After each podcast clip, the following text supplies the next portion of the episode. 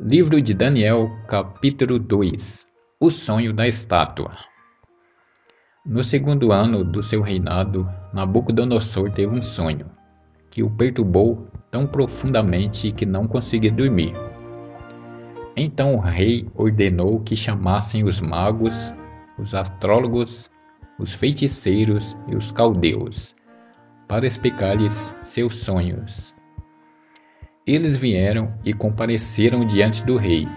Ele disse-lhes: Tive um sonho e meu ânimo se perturbou pelo desejo de encontrar sua interpretação. Os caldeus responderam ao rei: Ó rei, vive para sempre. Conta o sonho a teus servos, e nós te daremos a interpretação. Respondeu o rei aos caldeus: Esta é minha decisão. Se vós não me revelardes o sonho e sua interpretação, sereis esquartejados e vossas casas serão transformadas em monturo. Se, porém, me declarardes o sonho e sua interpretação, recebereis de mim dádivas, presentes e grandes honrarias. Declarai-me, pois, o sonho e sua interpretação. Eles replicaram: Que o rei conte o sonho a seus servos, e nós daremos sua interpretação.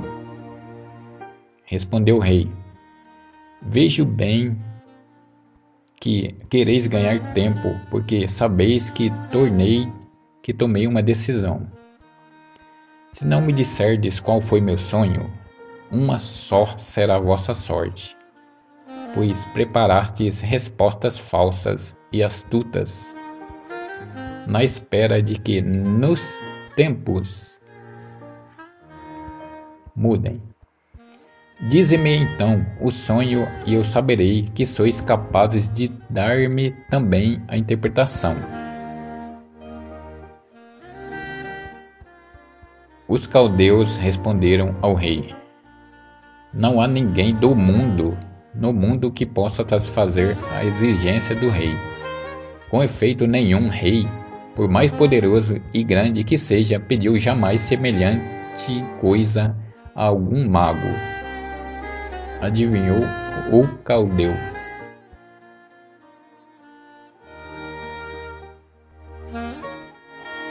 A coisa que o rei pede é difícil, e não há quem possa revelá-la ao rei, a não ser os deuses, mas eles não moram com os homens.